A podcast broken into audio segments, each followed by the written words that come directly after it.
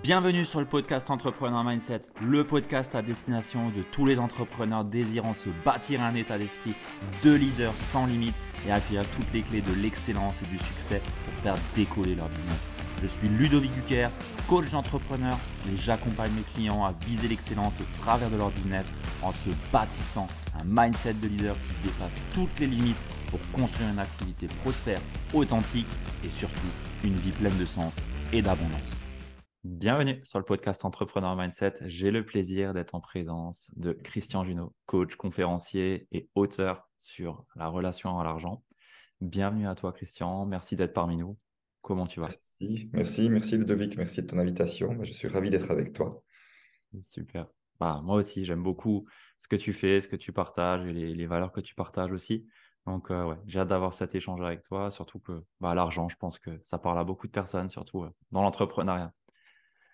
Christian, est-ce que tu peux nous faire une petite présentation de qui tu es, de comment est-ce que tu en es arrivé à parler de relation à l'argent et surtout de comment est-ce que toi, tu, tu l'amènes? Parce que je trouve que tu as une façon assez mmh différente de, de, ce qu'on peut entendre euh, de façon standard quand on parle d'argent. Oui, certainement. Alors, c'est vrai que si je prends alors, euh, c'est vrai, si je, qui je suis, si je décris mon parcours, je suis économiste de formation, j'ai travaillé 23 ans dans une très grande banque, 17 ans comme conseiller en placement financier, donc, j'ai eu affaire à ceux qui avaient nettement plus d'argent que la moyenne. J'ai perdu mon job suite à la crise des subprimes en 2009, dans un licenciement collectif. Et puis, depuis début 2010, j'ai décidé que j'allais faire plus que ce que j'aimais, soit accompagner les êtres humains. Alors, j'avais fait, j'étais très spécialisé dans en communication violente. Je me suis formé au coaching, aux approches systémiques. Et puis, j'étais déjà à ce moment-là organisateur de Peter Koenig, qui lui avait développé une approche particulière et singulière sur la relation à l'argent après des années de recherche. Et c'est comme ça qu'à force de suivre tous les ateliers que j'ai organisés pour lui, je me suis imprégné, imprégné de sa manière de faire sans, sans même le vouloir, sans même avoir l'intention un seul jour de, de faire cela. Et c'est lui qui m'a poussé dans le dos en me disant, bon, maintenant tu vas pouvoir y aller, tu peux faire ça à ma place. Hmm. Donc c'était un peu comme une surprise parce que ce n'était pas prévu au programme. Et puis très vite, j'ai vu, un, que ça réconciliait mon passé de banquier à ce que je faisais là.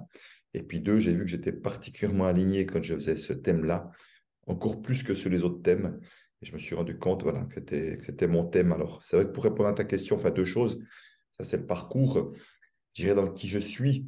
Euh, ben déjà, comme chaque être humain, je suis, sans arrêt en chemin. Simplement, peut-être par rapport à d'autres, je suis en conscience d'être au chemin et j'essaie de faire en sorte que le chemin soit le mieux possible. Autrement dit, de mettre le plus de conscience possible dans mes actes, essayer de traiter mes peurs au fur et à mesure qu'elles arrivent, essayer d'être à l'écoute de mon cœur et euh, voilà, et, et, essayer d'être, euh, je peux dire ça comme ça, comme un, instrument au service de la vie, quoi, parce que pour moi, euh, je crois qu'on a, ce qui n'est pas facile, je dirais, à sortir de, des histoires qu'on se raconte dans l'ego pour rentrer à un autre niveau. Finalement, si on est là, c'est quelque chose de singulier, on a quelque chose de singulier à apporter. Donc, il y, a eu l'intelligence plus grande que moi, que je, que je n'inclus pas dans les religions, même si certains pourraient, c'est choqué que ça mais qui, euh, j'allais dire, qui sait mieux que moi ce que, euh, ce que je suis venu faire là et ce qui est juste. Mm, voilà. Et d'ailleurs, enfin, j'ai qu'à voir, je pense que certains seront d'accord avec moi, c'est que dès qu'on fait fausse route, dès qu'on se trompe, dès qu'on ne veut pas écouter ces petites voix, ben, on, se plante, on se, met dans, on se prend un mur, on a un truc. Voilà. Donc, euh, mmh. donc il y a vraiment quelque chose de, de cet ordre-là dans lequel j'essaie de mettre le plus de conscience possible, ce qui évidemment n'est pas facile tous les jours. Et puis, c'est vrai que mon approche de la relation à l'argent, enfin, celle que j'ai reçue de Peter Koenig, puis que je développe à ma manière, elle réconcilie beaucoup l'être humain et, et enfin, j'utilise plutôt la porte d'entrée de la relation à l'argent pour permettre un travail d'amour de soi des êtres humains. Et je vois que justement, ce travail d'amour de soi est important. Enfin, le mot travail, j'aime pas trop, mais bref, on s'est compris. Euh, en fait, en étant toujours plus en amour avec moi-même, ben, je change forcément mon, ma relation de moi à moi je change ma relation de moi aux autres, je change ma relation de moi à la vie, dans le sens j'ai plus confiance dans la vie j'ai moins besoin de contrôle, de, vouloir faire plein de réserves au cas où je ne sais pas quoi, parce qu'il y a autre chose qui s'est développée. Et puis, évidemment, ma relation à l'argent a changé aussi, parce que j'ai aucune raison de me mettre des limites, euh, de me faire petit si, euh, je, si je m'aime toujours plus. Ça, c'est juste souvent, bien, souvent un sujet d'un manque d'amour, tout ça, ces comportements. J'étais un peu long. non, non, c'était très bien. C'était justement une question que, que, je voulais te poser. C'est de l'argent à l'amour et donc de quelle est en fait l'importance et la place de l'amour dans, notre relation à l'argent. Souvent, on ne voit pas le lien qu'il y a en fait. Enfin, c'est assez subtil, je trouve, le lien entre l'argent et l'amour qu'on porte à soi. Et c'est un petit peu, je trouve, euh, ce qui t'amène beaucoup. Alors, j'ai ton livre que je n'ai pas mhm. encore terminé, je suis, je suis dessus. Et ça, c'est euh, l'ancienne version, là, parce que je peux voir. J'ai une nouvelle ah, version depuis, depuis, euh, juin 2021. Je pense que tu dû l'acheter avant, j'imagine. Ouais. bon, bah, j'ai l'ancienne version. J'achèterai la nouvelle dans ce cas. Elle est plus complète. Ok, bon, bah, tant pis pour moi. Mais du coup, effectivement, c'est la place de, l'amour, en fait. Et je pense que ça peut surprendre pas mal de personnes quand on dit, bah, en fait, la relation à l'argent, c'est une relation à soi. Mmh. je pense que ça peut surprendre plus d'une personne. Mmh. qu'est-ce que, comment on en arrive, en fait, à comprendre que la relation à l'argent est liée, en fait, à l'amour de soi? Bah, Si tu veux, quelque part, on peut voir que l'argent est quelque chose qui en principe circule, c'est-à-dire que ça vient à moi, ça repart à travers moi. parfois, ça reste un moment chez moi, mais avant que ça reparte, etc. Et l'argent n'est pas une énergie, l'argent fonctionne comme une énergie, ce qui est déjà différent. Euh, parce qu'autrement, j'entends trop souvent ça. L'argent est une énergie. Non, l'argent, ce n'est pas une énergie, ça fonctionne comme une énergie. Et si on veut, dans cette idée-là, il y a deux choses. Il y a la capacité à recevoir, et après, il y a la capacité à donner. Je dis à donner à ça peut être donné, mais je dis ça peut être euh, investir, dépenser, etc. Mais en fait, vraiment qu'il y ait ce, flux, si tu veux. Alors, déjà, effectivement, ben, je vois que la grande, grande difficulté des êtres humains, c'est la difficulté à recevoir. C'est-à-dire qu'autrement dit, eux, ils veulent recevoir d'une certaine manière. Je veux juste avoir fait un travail, euh, que ce soit le, fruit de mon propre travail, ça ne doit pas venir d'ailleurs, etc. Ça, c'est déjà une manière limitée. Euh, c'est parce que euh, c'est parce que pour moi, la vie est prête à nous amener beaucoup plus de cadeaux que ça et des cadeaux parfois inattendus. Et trop souvent, on s'en coupe. Et tu vois, chaque fois qu'on dit je veux que ça soit comme ça, c'est encore une manière de mettre du contrôle. chaque fois qu'on met du contrôle, un ami qui s'appelle Rémi Tremblay disait quand on met du contrôle, c'est de la peur, mais seulement 100% du temps. Il n'y a aucune exception. Alors, il y a deux, trois contrôles qui sont justifiés. Hein, une tour de contrôle d'aviation, euh, euh, salle d'opération, évidemment, qu'on va mettre du contrôle, mais c'est bien parce qu'on a peur qu'il y ait un accident, tu vois. Mais très souvent, quand on met du contrôle dans sa vie, euh, c'est des peurs qui ne sont pas justifiées. Donc, dès le moment où je mets du contrôle, ça veut dire que je ne suis pas pleinement dans la confiance. La confiance, moi j'étais beaucoup là-dedans, c'est parce que je peux en parler avec une certaine aisance, c'est-à-dire que je n'avais pas confiance en moi, dans ma capacité à faire face aux événements de la vie. Tu vois, je me disais, euh, je ne me sentais pas assez bien, pas assez si. J'avais un, vrai amour, un manque d'amour de moi, aussi un manque d'estime de moi. Et ce qui fait que quand tu penses que tu n'es pas assez quelque chose, ça, c'est pas, euh, quand on est dans l'amour de soi, il n'y a pas de pas assez de trop, il y a juste ce qui est et tout est bien, tu vois, c'est dans ce sens-là. Et tant que tu penses que tu pas assez quelque chose, tu vas chercher à compenser ce pas assez par des choses à l'extérieur, on aura l'occasion d'en reparler. Euh, donc, l'amour de soi, c'est vraiment la capacité déjà à, ouvrir. Et puis, après, plus je suis de l'amour de moi, plus j'ai envie de donner aussi. Parce que euh, cet élan d'amour, il a envie de s'expanser à l'extérieur. Et ça peut être de donner sous forme de coup de main, ça peut être de donner de l'argent, ça peut être de faire. Euh, ben moi, j'ai la chance de, gagner seulement d'argent. Je peux participer à des crowdfunding, enfin des, à des financements, enfin, toutes sortes de financements qui ont du sens si on veut. Mais surtout, on va mettre plus de conscience sur la manière dont nous, nous utilisons notre argent. C'est-à-dire qu'à un moment donné, il ne viendrait pas à l'idée euh, de, si je sais qu'une entreprise utilise des enfants euh, pour euh, produire, et ça existe malheureusement encore, de dire je vais acheter leurs produits si je le sais. Parce que je ne suis pas en train de créer un monde d'amour, je suis en train de continuer de faire perdurer un monde de souffrance. Donc, toi, c'est dans ce sens-là que de la manière également dont on va investir, on peut vraiment y mettre ses, utiliser son argent et mettre ses valeurs avec. Ouais. Hmm. Ouais, ok. Je vois. C'est très complet comme réponse. Merci, merci Christian. Euh, tu, parlais justement de, quand j'ai un manque d'amour de moi, je vais aller acheter des choses à l'extérieur pour remplir ce qui est vide en moi, en fait. Alors, les... excuse-moi, excuse pas, pas toujours. Hein. pas toujours, dans le sens que un manque d'amour de soi peut faire pour certains ils auront tellement de difficultés à tirer de l'argent qu'ils n'auront pas vraiment d'argent à dépenser ou juste pour le, minimum vital. C'est aussi ça, c'est plutôt la difficulté à recevoir plutôt qui se, manifeste. Mais, mais, justement, je voulais demander quels sont du coup les signaux qu'on peut, qu'on peut voir chez la majorité des personnes quand on voit qu'en fait il y a un, problème avec la relation à l'argent ou un manque d'amour de soi qui Mmh. justement affecte notre relation à l'argent? Est-ce qu'il y a des signaux comme ça que tu arrives à repérer ou ouais, des choses récurrentes? Bah, je dirais euh, c'est vraiment à travers euh, les comportements, parce que dès qu'il s'agit d'argent, on a des comportements qui sont ce qu'ils sont. hein. Moi, je ne suis pas là pour juger quoi que ce soit, mais qui, qui vont montrer des choses. C'est-à-dire que on peut, un comportement que je vois souvent, c'est la difficulté des êtres humains de se faire plaisir avec de l'argent. C'est comme si, euh, et, et je l'ai fait aussi pendant longtemps, je m'achetais des habits pas chers, des trucs, je disais, ah non, non, non, je ne peux pas payer des trucs si chers, alors que j'avais les moyens financiers, tu vois. C'est Ouais. vraiment ça qui est, qui est important. C'est pas dire, bon, j'ai pas de moyens, j'ai pas de moyens, mais même par rapport à mes moyens financiers, le plaisir qu'on peut s'offrir, ça peut être des petites choses ou des plus grosses choses. Juste dire, ah non, non, comme, c'est comme si on aurait envie, mais on le retient, tu vois. C'est comme si on pensait qu'on, souvent c'est pas conscient, qu'on ne le méritait pas, quoi. Et le Mmh. nombre de personnes qui disent, oui, je suis capable de faire des plus gros cadeaux aux autres qu'à moi. Moi, là, j'entends, mais c'est bizarre, il n'y a pas de raison quand même.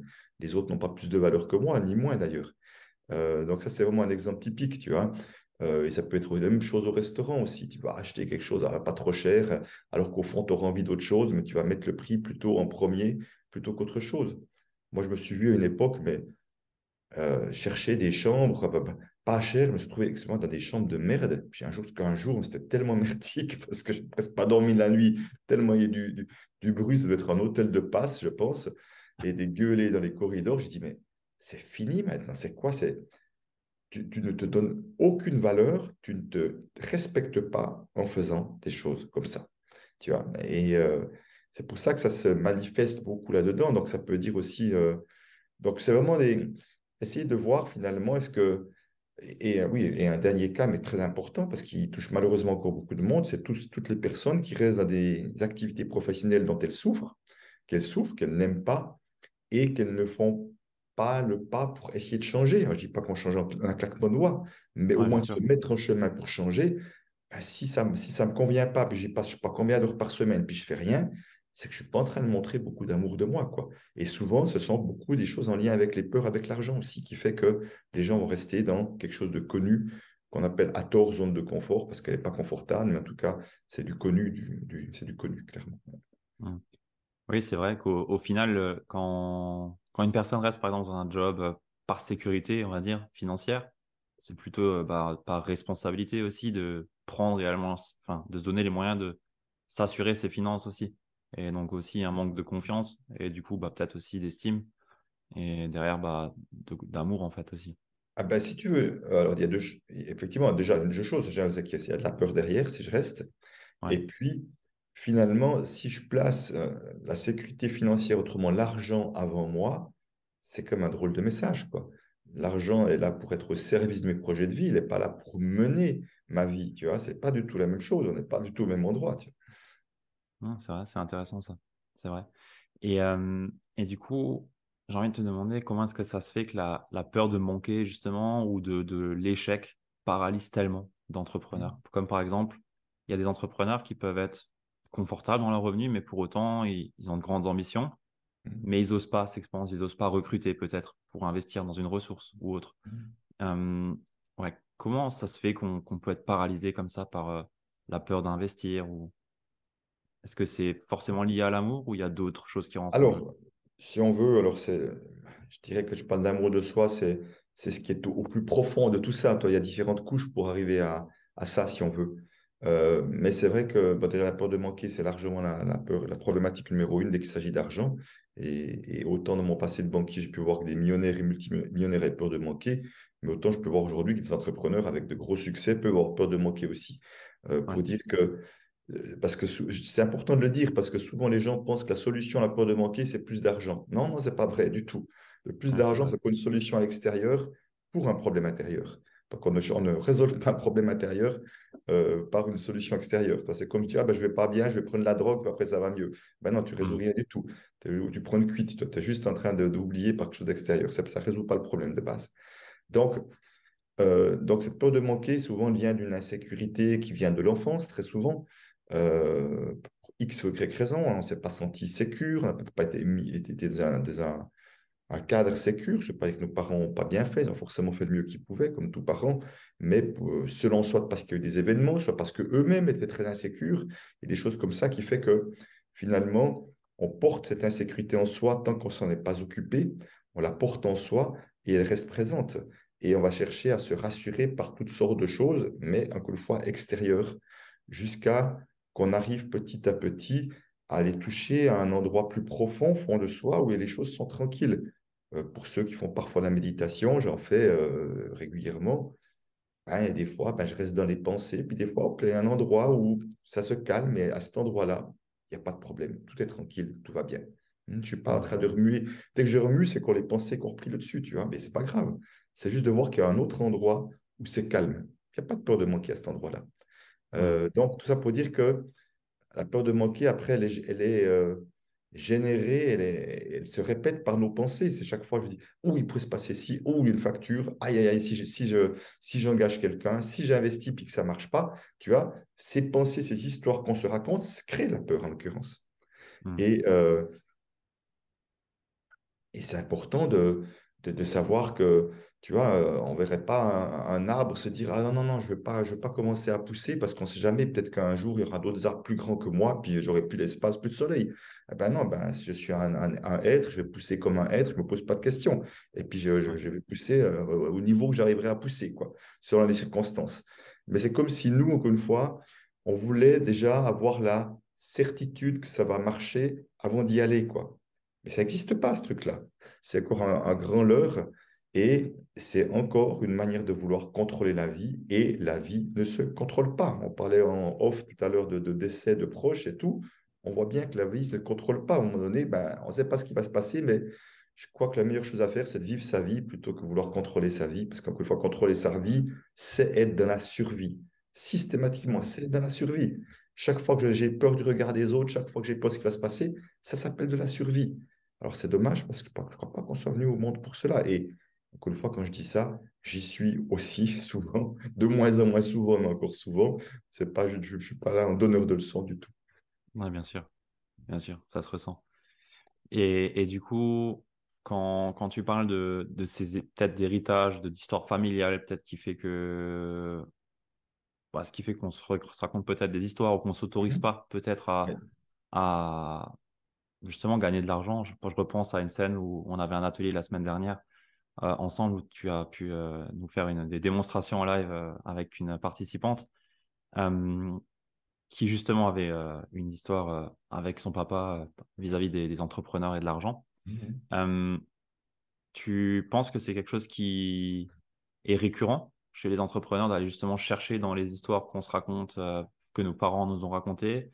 Est-ce que c'est quelque chose qui est souvent racine comme, euh, comme frein Oui, je pense que c'est assez récurrent qu'on soit impacté par cela. Simplement, la grande majorité des personnes n'en ont pas conscience.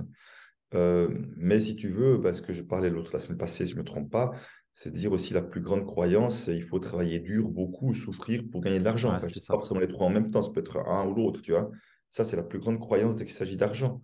Or, même comme entrepreneur, euh, ça peut aussi nous impacter parce que si on porte ça parce que c'est soit ce qui a été dit, soit ce qui a été montré, on croit que c'est le modèle et on va en faire beaucoup, beaucoup, beaucoup, alors que ce n'est pas forcément nécessaire, ce n'est pas forcément obligatoire. Euh, donc, donc, il y a ça, ça c'est des choses un peu plus générales, mais après, effectivement, on a tous des histoires familiales et dans la généalogie qui sont singulières. Et euh, typique, tu parles des entrepreneurs, typique si l'exemple des entrepreneurs que j'ai eu, c'est euh, un oncle, un grand-père qui a bien réussi, mais il en a payé le prix, soit parce qu'il a eu l'accident, qu'il est mort trop jeune, malade, on lui a piqué son argent, et c'est fait que j'ai eu des histoires, des gens qui se sont fait braquer, enfin, quel que soit le truc, si l'exemple finalement c'est plutôt mal terminé, euh, voire qu'a fait faillite à un moment donné, eh ben, ça veut dire que dans l'inconscient, il est tout à fait possible, je porte un truc qui est, c'est dangereux d'avoir du succès.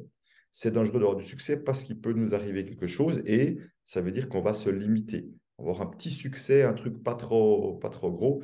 Et elle se rend pas compte le nombre de personnes qui me disent, au fond, si j'ai trop de succès, euh, j'ai peur après de, de, tout perdre. Alors, c'est sûr qu'il y a une règle absolument, euh, 100%, des gens, c'est qu'on peut avoir peur de perdre que ce qu'on a ou que ce qu'on a fait. Donc, c'est sûr que si euh, j'ai un certain succès, puis je, prends, prenons le succès comme une échelle, si je monte de 8 barreaux ou si je monte de 1 barreau, bah, si je monte de 8 puis que je retombe à 0, ça, je tombe un peu plus haut. Ça, c'est vrai. Mais que si je tombe de 1, bah, je ne prends pas beaucoup de risques, mais je ne vais pas me faire bien mal, mais j'aurais jamais vu le monde de bien haut, j'aurais peut-être jamais réalisé peut-être le quart de ce que je suis capable de réaliser. Mais ça ne vaut pas la peine de tenter le coup quand même. Encore une mmh. fois, c'est donc, donc c'est tout ça pour dire que oui, il y a plein d'histoires différentes qui peuvent se passer. Euh, et pour les femmes aussi, beaucoup les histoires de femmes qui se sont sacrifiées pour les autres, la mère, la grand-mère maternelle par exemple, qui font qu'elles ne s'autorisent pas à donner plein pot sur leur business. Elles vont le faire un, peu en mode ralenti quand j'ai du temps et je mets la priorité sur d'autres choses ou sur la famille, des choses comme ça. ça, c'est aussi très récurrent, par exemple. Mmh. Ouais, c'est vrai. C'est des, mécanismes qu'on a plus ou moins ancrés en nous parce qu'on le voit autour de nous dans, dans le passé. Euh, effectivement. Est-ce que tu aurais une, euh, une base de travail ou un premier point d'entrée pour justement travailler sa, relation à l'argent? Mmh bah, Je pense que ce serait de, de, prendre un carnet et puis de noter euh, tout ce qui se passe dès qu'il s'agit d'argent dans, dans, mes journées. C'est-à-dire qu'à un moment donné, on a affaire à l'argent pratiquement quotidiennement, tu vois, et se dire, tiens, comment est-ce que je me comporte euh, Comment est-ce que je me comporte avec l'argent Quels sont les choix que je fais Mais aussi, quelles sont les pensées que j'ai, tout à coup, qui me, qui me traversent la tête, par exemple. Et mmh. parce que tu vois, autant que tu vas faire des, des achats alimentaires, des achats non alimentaires, ou quand on fait des achats sur Internet, quand on décide d'un voyage, de vacances, quand on parle d'argent au bureau avec des clients, avec, euh, en famille, enfin, quand on fait, euh, quand on va, s'acheter à manger éventuellement à l'heure du midi, voilà, qu'est-ce que je regarde? Euh, Donc vraiment, de, quand il s'agit de faire des investissements, est-ce que j'ai envie d'investir, pas est-ce que je retiens? Et, et c'est vrai que et puis, ça peut être de noter aussi, si j'avais si j'avais aucune peur avec l'argent, qu'est-ce que je ferais différemment? Ça serait aussi une mmh. manière déjà de commencer à mettre de la conscience. Qu'est-ce que je me retiens de faire, tu vois? Donc, mmh. plus on va voir régulièrement ce genre de... On va commencer à être attentif à ce genre de réaction, plus on va voir à quel endroit je suis pris dans un piège. Parce que le problème, c'est que la plupart des personnes n'ont pas conscience de leur relation à l'argent et puis qu'elles drivent leur vie, elles mènent leur vie beaucoup plus qu'ils ne l'imaginent. Donc c'est vraiment, ça commence toujours par de l'observation pour moi. Puis une fois que j'aurai observé un peu et tout, je vais commencer à pouvoir mettre des mots là-dessus. Moi-même, j'ai eu peur de manquer pendant des dizaines d'années, je n'avais juste pas conscience. Et c'est vraiment euh, grâce à deux événements que coup, ça m'a fait un, j'ai vraiment pris conscience de ça, mais j'ai pris conscience que ça, que ça durait depuis, depuis que j'étais tout jeune. Quoi. Euh, mais si tu veux, euh, si effectivement j'avais on m'avait invité à m'observer un peu plus, que je fais mes paiements, mes trucs, j'aurais vite repéré que je fais mes. Comme, je disais tout à l'heure, j'allais m'acheter des choses en famille, comment je me comporte en famille, je l'aurais bien vite repéré, mais, mais non, j'avais juste pas conscience de ça. Hmm. Donc le, premier point, c'est s'observer, prendre conscience en fait de tout ce qui, tous nos schémas limitants vis-à-vis de l'argent en fait. Ce serait ça vraiment la, conscience sur ça. Vraiment mettre de la conscience et répondre à la question si j'ai pas de peur avec l'argent, euh, comment qu'est-ce que je ferais différemment? C'est un bon point et je pense que de façon générale, c'est un point à travailler, ne serait-ce pas forcément que lié à l'argent, mais sur tous nos comportements en fait. surtout quand on entreprend, on a tellement de. Ça mouline tellement en nous que c'est super important d'avoir un petit carnet pour euh, noter tout ça et voir en fait où est-ce que ça me touche, qu'est-ce que ça vient toucher et est-ce qu'il faut le faire péter ou pas. quoi. Mais tout à fait, je te rejoins Ludovic, c'est-à-dire que tout au début, quand je te disais, j'essaie d'être sur un chemin de conscience, c'est que ça. C'est-à-dire qu'à un moment donné, mettre plus de conscience, c'est quand j'arrive à observer, que je dis, ah ouais, là, effectivement, je, je, fonctionne en mode automatique, ou, euh, et que là, si je m'arrêtais un peu plus souvent pour me dire, qu'est-ce que tu sens qui est juste au fond de toi, ça m'éviterait ce genre de choses aussi, tu vois. Mmh. Mmh. Ouais, c'est super important. justement, comment, comment on fait pour, euh, pour se libérer justement de ces histoires euh, familiales qu'on a pu évoquer auparavant? Mmh. est-ce qu'on peut le faire soi-même? Est-ce qu'il faut le faire avec quelqu'un? Comment est-ce qu'on procède quand on a mille doigts justement sur une histoire qui nous freine? Alors, c'est ce que j'appelle qu'on est, on est pris dans une, une, forme de loyauté, parce que c'est ça la question, c'est que c'est on, on, est loyal à des fonctionnements, on est loyal à des schémas familiaux, on est loyal à des croyances, une croyance typique, les riches sont des malhonnêtes, comme je disais tout à l'heure, il faut travailler dur pour gagner de l'argent. Quand on est loyal à ce genre de choses, ça va forcément nous limiter. Alors, ben, c'est vraiment à voir. Pour certains, certaines fois, une prise de conscience peut suffire à faire un déclic. Ça peut arriver parfois. Après, j'ai envie de dire, Euh, si vous avez des idées, euh, soyez créatifs. Certains pourraient tout à fait prendre, écrire sur un bout de papier à quoi je, je, ne, désire plus être loyal. Le brûler, c'est un acte symbolique. Pour certains, ça, peut, ça peut fonctionner. Bon, ce n'est pas ce que je propose, mais ce n'est pas, pas, que je pense que ça ne peut pas être utile. Euh, ben justement, dans, dans, mon livre Nouvelle version, et puis dans le défi des 100 jours, j'ai coécrit avec Lilou Massé, on explique tout ça. Il y a beaucoup d'exercices pour les faire soi-même, justement. Euh, le défi des 100 jours euh, sortira qu'en mois d'avril, il est en rupture, là, on fait une nouvelle version. Euh, et puis, donc là, il y a vraiment des choses. la réponse, est-ce qu'on peut le faire seul ou pas? Dis potentiellement oui, clairement, on peut le faire seul. Après, est-ce que tout le monde arrive à le faire seul? Ben, Il semble que non, puisque des personnes viennent quand même me voir dans mes ateliers en disant Ok, j'ai déjà fait un bout de chemin, mais je crois que d'être accompagné serait plus facile. donc, mais potentiellement, je dirais oui, on peut, on peut tout faire seul. Euh, mais encore une fois, le point premier sera toujours la prise de conscience. C'était euh, Thomas Nansembourg, qui a écrit euh, Cessez d'être gentil, soyez vrai, qui mmh. disait, qui expliquait, il dit Tant que vous ne voyez pas que vous êtes pris dans un piège, vous n'allez pas vous occuper à sortir du piège. Tu vois, donc, quelque part, on traîne peut-être bien des boulets, alors invisibles, mais enfin, je peux, je peux enlever peut-être bien. À coup sûr, on traîne des boulets plus ou moins lourds, mais qu'on essaie d'alléger, et qui fait qu'on avance peut-être pas aussi vite qu'on pourrait, qu'on aimerait, voilà, etc. Donc, allez voir quels sont, euh, une fois, quels sont ces boulets, puis comment je peux m'en libérer.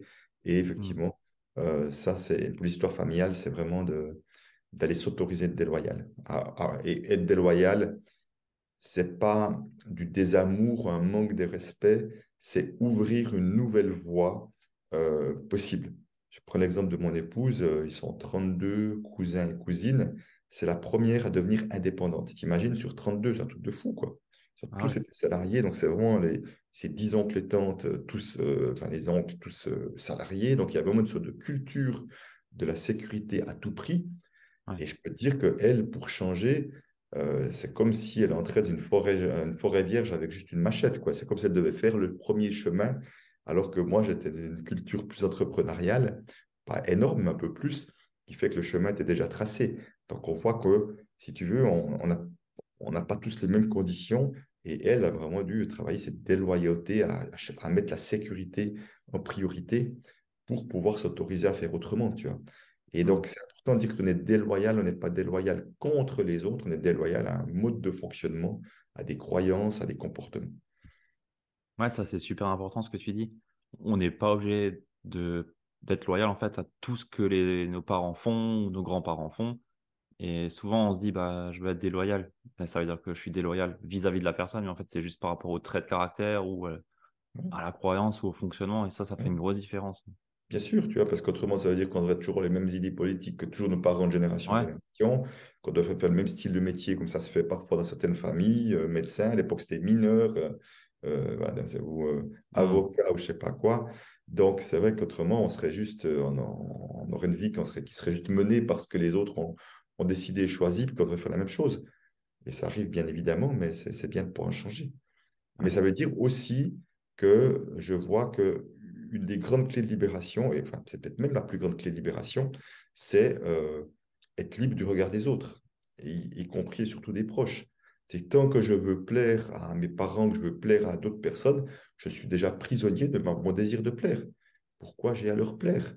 Moi, tu ne te rends pas compte le, nombre de, personnes que j'ai dans mes ateliers qui disent Ouais, mais mes parents, ils ne m'encouragent pas pour ce que je fais, etc. Ou voire même sont fâchés que j'ai lâché mon métier d'ingénieur, d'enseignant, je ne sais pas quoi, ou d'enseignant, je ne sais pas quoi. Puis je dis Attends, mais tu es, un adulte, tu n'es plus là pour plaire à tes parents. Je veux dire, on n'est plus à cet endroit-là. quoi. C'est quoi l'enjeu que tu veux plaire à tes parents? Euh, apprends à, Si, tu à aimer qui tu es, tu n'as pas besoin d'être aimé par les autres, ça viendra naturellement, tu vois mais aussi longtemps que je veux encore que les autres pensent des choses bien de moi, c'est parce que moi, je n'arrive pas à me dire des choses bien de moi. C'est parce que moi, je n'arrive pas à être aussi à l'aise avec qui je suis. Autrement, je ne suis pas en train d'attendre ça à l'extérieur, puisque c'est présent à l'intérieur. Et ça, c'est impressionnant. Et, et, d'être libre du regard des autres, un, pour moi, c'est un vrai, vrai chemin pour tout le monde. Euh, et qui, là, amène à, une vraie liberté, parce que souvent, on croit que la liberté, elle est, elle est avec l'argent. Mais non, non, pas du tout la liberté. Elle est vraiment être osé, être qui je suis, euh, et pour faire penser, être vraiment qui je suis au plus profond de moi, quel que soit ce que les autres en pensent. Ça, c'est la vraie liberté. Ça me fait plaisir d'entendre dire ça, dire ça pardon. c'est ce que je prône aussi comme message. plus d'argent te rendra pas plus libre. Réellement, c'est incarner ton identité, accepter tel que tu es, t'aimer, et avec ça, tu auras plein, plein de barrières qui se libèrent et ton activité, parce que c'est majoritairement sur les entrepreneurs, mais naturellement, l'activité, elle aura une expansion aussi, puisque on est notre propre limite sur notre business aussi. Donc, euh, ouais. Ouais, mais c'est bien, je, je, suis super content que tu produises ce message, parce que si tu veux, quand on parle de, lien avec l'argent, on parle beaucoup, j'entends beaucoup de gens parler de la liberté financière, quelqu'un me disait, ouais, ouais, je vais arriver à 15 000 euh, par mois de, de, revenus passifs et tout, comme ça. Mais au fond, si tu veux, souvent, il y a un piège là derrière, c'est, il y a deux pièges là derrière. Le premier, c'est de dire, tu feras ce que tu veux de la vie, que tu auras liberté financière. Je dis, mais stop, commence à faire ce que tu veux maintenant. Si tu attends à avoir suffisamment de revenus passifs pour te lancer dans une activité de cœur, un, tu risques d'attendre toute ta vie, la plupart, ça ne marchera pas. Ah ben non, ben tu vas faire en sorte que ta relation d'argent soit suffisamment bien et que l'argent soit au service de tes projets de vie, puis tu débutes tout de suite, le plus vite possible. Quoi. Euh, parce qu'on n'est pas, on pas, encore une fois, on n'est pas venu sur Terre pour attendre le bon moment pour. Créons le bon moment nous-mêmes. Quoi. et moi, pendant longtemps, si je ne l'ai pas fait, si je n'ai pas parti plus vite de la banque, c'est juste parce que je manquais de courage en moi, je manquais d'estime de moi. Euh, donc, c'était très clair. Ce n'était pas, pas la faute des conditions extérieures. Ce n'était pas parce que j'avais trois enfants, entre guillemets, à charge. Ça n'avait rien à voir avec ça. Euh, donc, c'était vraiment de moi à moi que ça se passait. Donc, c'est le premier piège, si tu veux, c'est de, c'est de dire, OK, on, cherche encore une solution extérieure pour créer quelque chose, alors qu'il y a peut-être moyen d'être plus créatif. Moi, je connais des personnes qui ont réalisé des projets extraordinaires. Ils n'ont pas attendu d'avoir l'argent, ils ont trouvé l'argent par d'autres personnes qui ont été ravis de leur prêter de l'argent, voire de leur donner de l'argent, parce qu'ils avaient un super projet. Donc, euh, et des gens qui disent Ah, mais je veux que l'argent vienne par moi. C'est encore une histoire d'ego. Si j'ai un projet qui me tient à cœur, c'est quoi qui compte le plus? C'est que le projet existe ou c'est que l'argent vienne de moi? Si je dis que c'est l'argent vienne de moi, le projet n'est pas important. Tu crois que si je crée une ONG pour que des enfants puissent, euh, puissent euh, aller à l'école en Afrique et, à manger, ce qui compte, c'est que, que, les enfants aient à manger vont à l'école, c'est que l'argent vienne de moi. Il n'y a, juste pas, y a pas photo, je veux dire, du tout. Ah Donc, à un moment donné, c'est juste de voir ces, histoires qu'on se raconte. Dis non, encore une fois, euh, faisons en sorte que ça puisse se passer le plus vite possible et ayons confiance que ça va se passer, qu'on va être créatif dans les solutions qu'on va trouver. Ça, c'est la première chose. Puis la deuxième chose, c'est que souvent dans la liberté financière, l'idée, c'est quoi? C'est encore des peurs et dans lesquelles je cherche de, trouver une solution à l'extérieur. Moi, ce que j'ai vu, si on veut, c'est que même si j'arrivais à avoir des revenus passifs, je continuerais d'avoir peur que mon locataire ne paye pas. Et puis, à coup, s'il paye plus, il y a tout mon plan qui s'effondre. Et puis, à coup, donc je resterai dans la peur qu'il y ait un grain de sable qui se mette en place.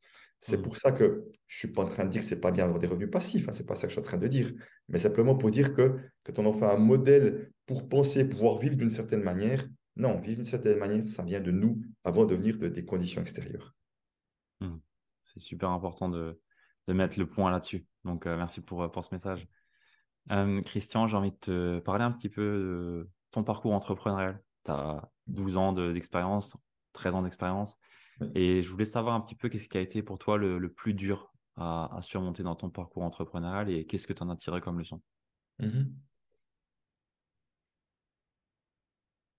Alors, je dirais globalement, rien n'a été vraiment dur dans le sens j'ai pas vécu de, j'ai pas vécu de période de doute.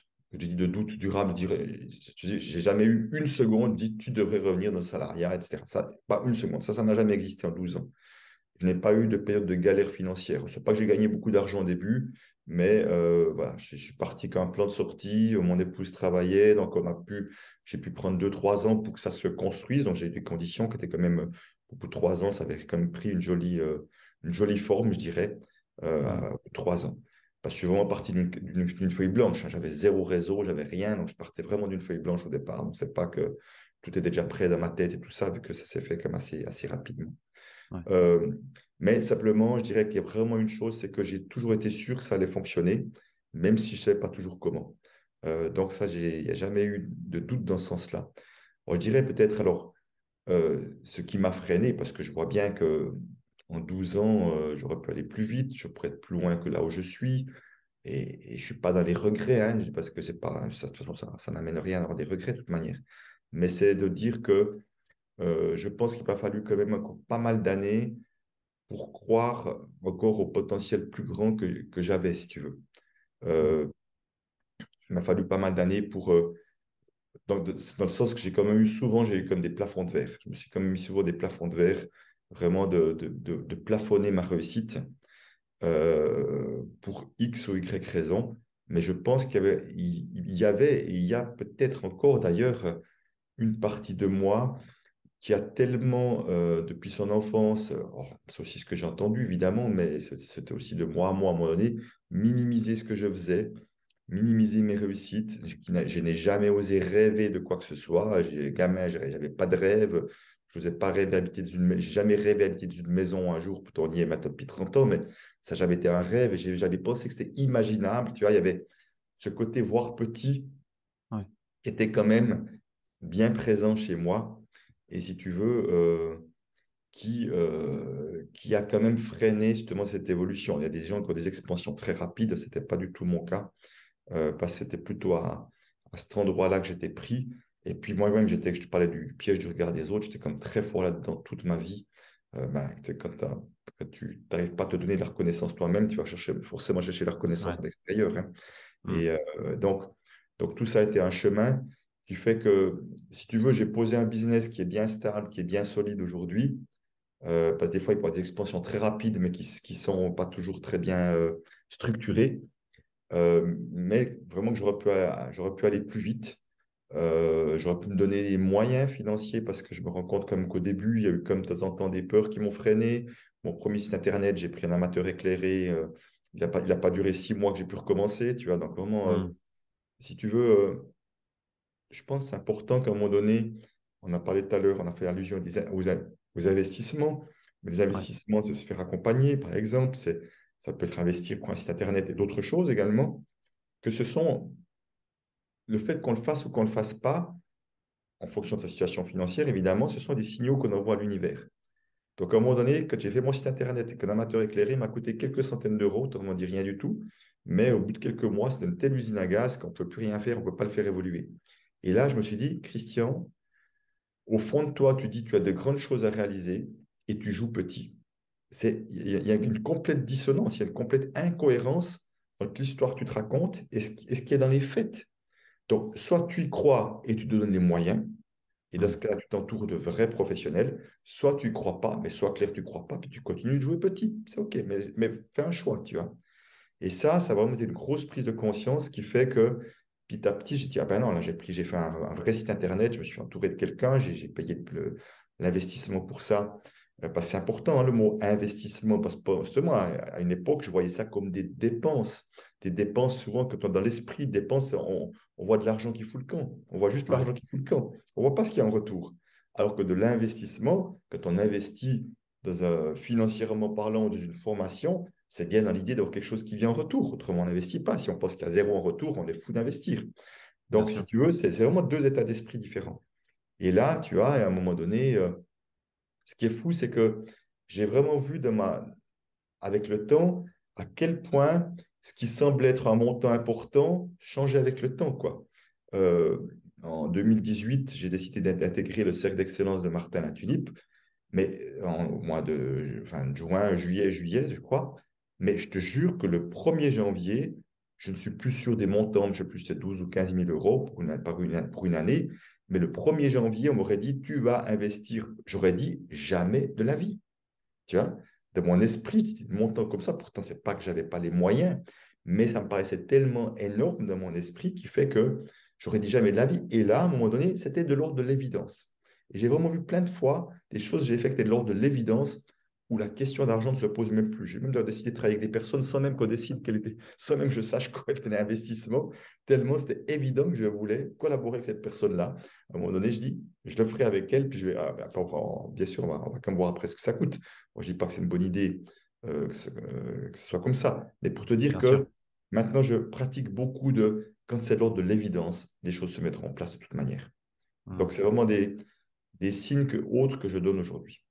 Ok ce que je retiens là, c'est vraiment euh, bah, se donner les moyens en fait de jouer à la hauteur de ses ambitions et arrêter de jouer petit. Et je pense que ça va parler à beaucoup de personnes ça parce qu'il y a énormément d'entrepreneurs qui jouent vraiment petit, qui se limitent justement par peur d'investir, par peur de se donner les moyens, de faire quelquefois des sacrifices parce que bah on ne le mmh. dit pas non plus, mais quand dans mmh. l'entrepreneuriat, pas tout rose. Il y a des choses à lâcher, il y a des choses à laisser de côté à prendre un moment. Euh, voilà, faut aussi travailler. il, y a... de l'inconfort potentiellement à vivre. On est, bien d'accord, hein, tout à fait. Tu n'imagines pas le nombre d'ateliers que j'ai annulés dans mes premières années, quoi. Euh, puis aujourd'hui, pas, tous mes ateliers ne se remplissent pas au quart de tour du tout non plus. Il y en a qui se remplissent très très bien, d'autres moins. Ben ouais, c'est la vie, quoi. c'est juste la vie, tu vois. Mais, mais c'est vrai, c'est vrai. Et tu sais, juste pour compléter ce que tu dis, avec les entrepreneurs, que, j'accompagne beaucoup d'entrepreneurs, euh, je travaille systématiquement la notion de plafond de verre. Parce hmm. que pour moi, je pense que tous les entrepreneurs ont des plafonds de verre, quel que soit leur niveau. Et le plafond de verre, ça peut être en termes de revenus, en termes de fortune, mais également en termes de succès, de réussite, voire de visibilité. On veut un peu visible, mais pas trop et vraiment beaucoup sur succès, réussite. Je mets juste les deux mots parce que chacun y mettra le mot qu'il veut. Euh, mais simplement, on s'autorise à avoir un peu de succès, un peu de si. Et ça, moi, à ce niveau-là, j'ai déjà cassé deux, trois fois des plafonds de verre. Et, certainement, ce n'est pas fini encore maintenant. ça, ça, te permet d'aller à un autre palier. Ce n'est pas l'idée de vouloir toujours plus avec, avec son mental, son ego. Hein, ce n'est pas ça l'idée. C'est l'idée de dire, tu vois, euh, j'ai une Ferrari, mais je roule encore à 80, à 120, alors que je pourrais rouler à 180 euh, sur cette route-là. C'est ça, en fait, le, hmm. le, plafond de verre à cet endroit-là. Et c'est intéressant d'aller voir qu'est-ce qui fait qu'il y a tellement d'entrepreneurs qui, in fine, ont peur du gros succès. Hein.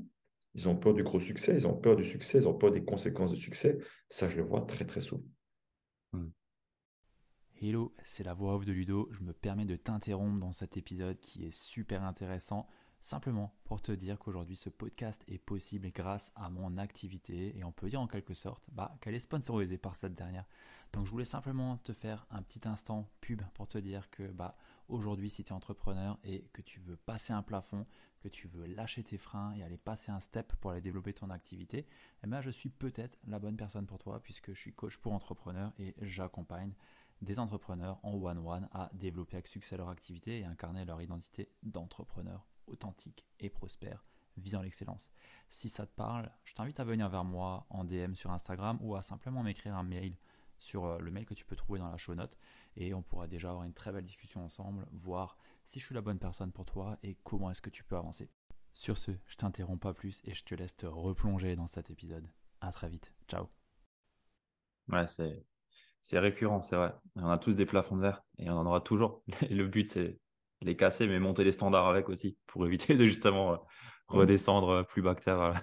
On était au, départ. J'ai envie de te demander un petit peu, bon, tu as évoqué Peter Koenig du coup comme euh, source euh, d'inspiration, d'influence, mais est-ce que tu as eu d'autres personnes justement qui t'ont inspiré, qui t'ont influencé dans ton, dans ton parcours entrepreneurial? Alors oui, donc Peter Koenig était le premier, je l'ai encore vu il y a deux, trois jours, là, il est venu à la maison là, pour voir des praticiens que je formais. Euh, donc, c'est un gars qui reste très inspirant, qui a 75 ans encore. Et, moi, il m'épate et chaque fois que je l'écoute, ah, il me permet encore de voir. Je dis, ah ouais, là, là il, y a encore, il y a encore deux, trois barrières chez moi parce que je vois qu'il ose aller encore plus loin. Euh, donc, il reste une source d'inspiration. Alors, j'ai parlé de Martin Latulip, c'est la cinquième année que je suis de ce cercle d'excellence. Pour moi, quelqu'un qui, qui m'inspire beaucoup aussi euh, par son parcours, par sa, son envie d'être toujours plus pointu, je dirais, par son, sa manière de continuer encore de se former, continuer d'apprendre et tout ça. Donc, euh, je trouve que c'est mmh. vraiment, vraiment euh, très apprenant. Euh, après, je dirais qu'il y a peut-être des personnes qui peuvent m'inspirer comme ça sur un, sur un, un, flash ou l'autre, tu vois, je dirais, ou sur un, sur un livre ou l'autre, comme ça. Mais dans les personnes que je côtoie souvent, ben, j'aime bien François Lemay aussi, qui est, qui, est, un ami aussi, parce que je crois qu'il est capable de tout remettre en question. Il est capable de lâcher des gros programmes qui lui rapportent beaucoup d'argent parce qu'il sent qu'il n'a pas envie de partir sur autre chose. Donc, il a cette capacité à, se réinventer que je trouve vraiment euh, très inspirante parce que euh, on peut vite être pris, euh, prisonnier, encore une fois, hein, de, nos produits avec un peu nos produits ou services qui fonctionnent avec un peu de réussite, même s'ils ne nous conviennent plus vraiment, de les garder juste parce que c'est là qu'il y a de la réussite. Mmh. Donc, je pense que cette capacité de se réinventer, elle est vraiment importante. Et puis, j'ai réfléchi au niveau de. Il y a une femme qui m'inspire beaucoup, euh, qui est dans un milieu beaucoup plus ésotérique, qui s'appelle Lulumineuse. Je ne sais pas si ça dit quelque chose. Euh, c'est son, son, bah, son, nom qu'on lui a plutôt donné. Elle s'appelle Lucille. Euh, parce qu'elle, elle m'amène beaucoup à, à cette idée de, de, de, de, vouloir tout lâcher. Tu vois, elle disait, elle, a d'ailleurs fait sur son site elle a un, PDF sur la notion d'abondance. Elle disait, vous ne verrez jamais un arbre ou une plante se dire, tiens, peut-être qu'il n'y aura pas beaucoup d'eau cet été, je vais faire des réserves pour un mois ou deux, on ne sait jamais. Donc, dit, on semblerait oublier que nous sommes aussi un produit de la nature, on n'est pas différent des animaux, des arbres, on est juste un être, un organisme vivant aussi. Mais nous, on n'a pas l'air de fonctionner la même chose, on est en train de faire des réserves pour plein de choses qui pourraient se passer. Donc on voit bien qu'on n'est pas à cet endroit-là, et je m'inclus vraiment dedans, hein, qu'on n'est pas encore en pleine confiance que la vie nous amènera ce qu'il faut. La, vie nous amènera ce qu'il faut, quel que soit ce qu'il faut, de manière complètement improbable ou pas. Et quand ça ne vient pas comme il faut, c'est qu'on a quelque chose à apprendre et à vivre, à expérimenter, qu'on est à vouloir trouver plein de solutions au cas où, et que ce sont encore des peurs qui sont derrière. Et ce n'est pas grave, c'est juste de les voir, d'apprendre à lâcher.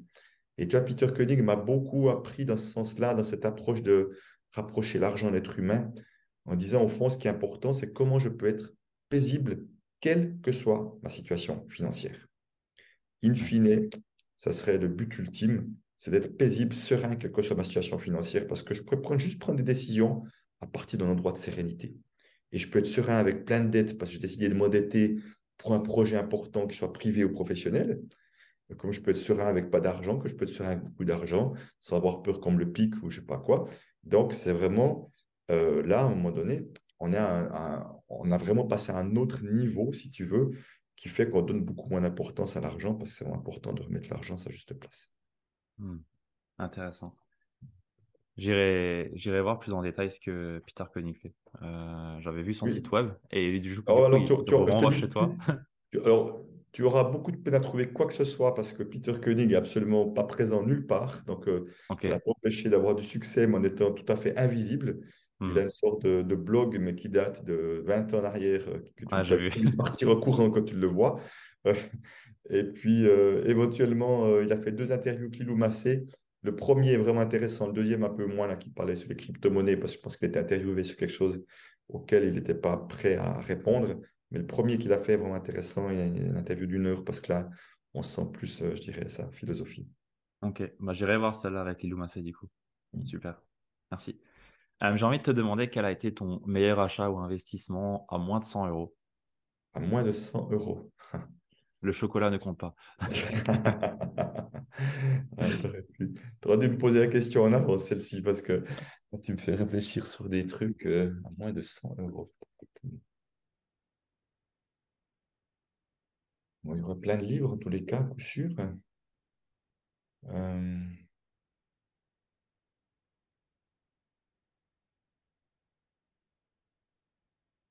j'ai la peine à trouver quelque chose qui soit vraiment comme ça consistant euh, juste là maintenant. Si, si, t'as pas, c'est pas grave. Ouais, rien qui me vient comme ça spécialement. Ok. Bah, du coup, je te demande un livre que tu recommanderais du coup. oui, alors si tu veux, après, parce que je vois, c'est qu'il y a des, des livres qui nous, font, qui nous font avancer, qui nous font avancer plus vite, et puis qui, qui arrivent, sur, euh, qui arrivent sur notre chemin au bon moment comme je sais qu'il y a plein de gens qui, qui, qui, parlent de mon livre, qui ont ce que l'argent dit de vous, qu'ils ont vu, puis ont dit que c'était vraiment un soutien au bon moment.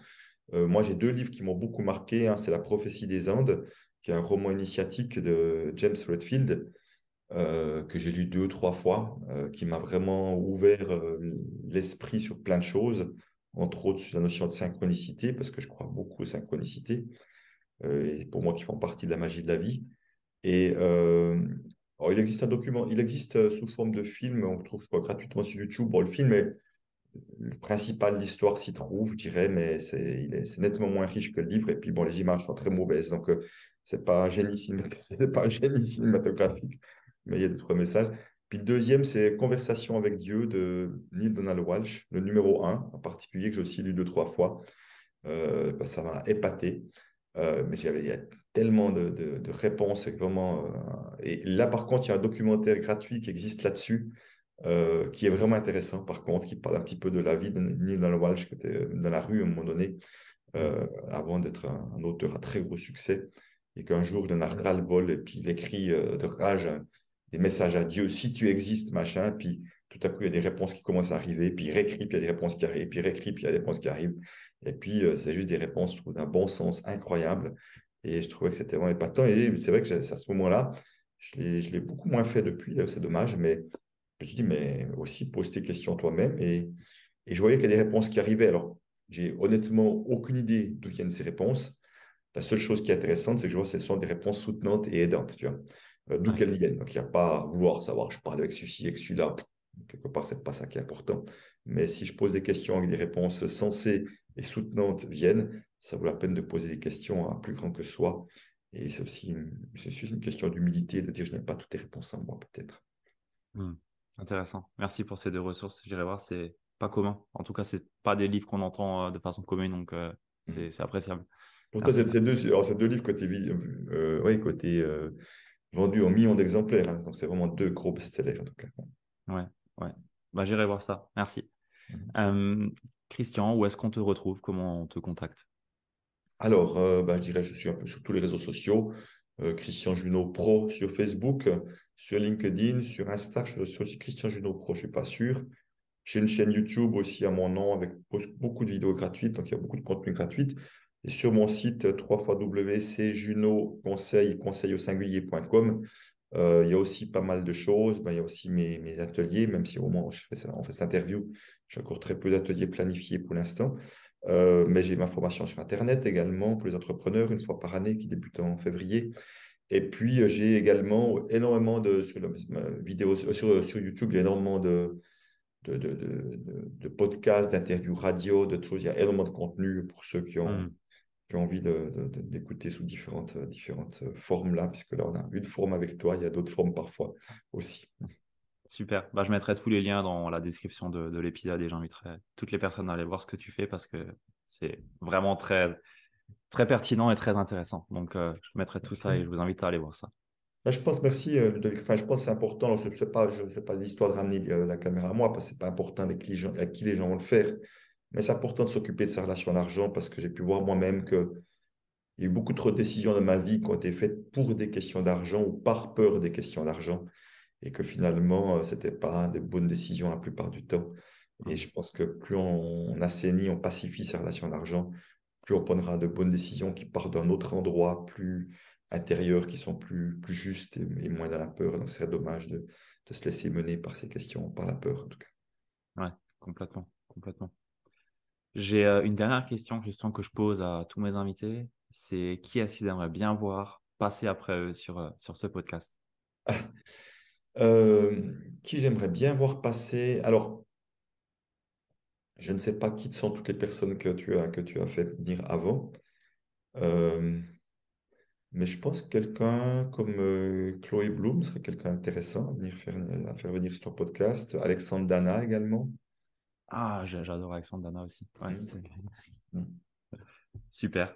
merci beaucoup. Je, je vais voir pour euh, les interviewer. C'est deux belles personnes que j'aime beaucoup. Chloé, euh, j'adore son podcast aussi. C'est vraiment puissant aussi ce qu'elle partage. Et, on va se retrouver dans le désert euh, avec tous les deux et Kim Benour. On va faire, ah, avec Kim. Ah ouais. Voilà, on va faire, il organise, Kim organise un, une grande rencontre d'entrepreneurs dans le désert et, et, tous les quatre, on va animer des choses, effectivement, au mois de février. Super. Excellent. Bah, merci beaucoup pour, euh, pour ton temps, pour ces partages. J'espère que bah, ça a plu aussi aux éditeurs, euh, aux auditeurs pardon, de, de, de l'épisode.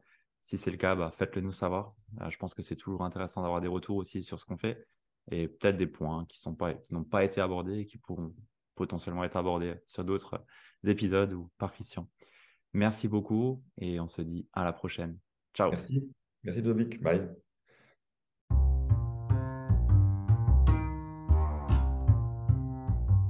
Si tu es arrivé jusque-là, je te félicite, tu fais partie des entrepreneurs les plus déterminés et bien entendu les plus assidus. Donc merci à toi d'être resté jusqu'à là et pour te remercier, j'ai envie de te partager une masterclass, une conférence que j'ai le plaisir de t'offrir et qui se nomme les 5 erreurs à éviter pour devenir un entrepreneur prospère et avoir un mindset de leader qui est tiré de plus de 40 interviews que j'ai pu faire et bien entendu de mon expérience où j'ai moi-même pu accompagner plus de 40 entrepreneurs.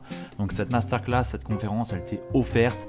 Il y a 40 minutes de valeur, vraiment. Il y a vraiment de la valeur. C'est des choses que je dirais à mes clients sans retenue et c'est ce que j'ai envie de te partager. Donc tu as le lien juste dans la show note, donc dans la description de cet épisode de podcast. Et si ça ne fonctionne pas, je t'invite à venir me voir sur Instagram et je t'enverrai ça directement dans ta boîte de réception. Sans plus tarder, je te retrouve de l'autre côté. A plus. Ciao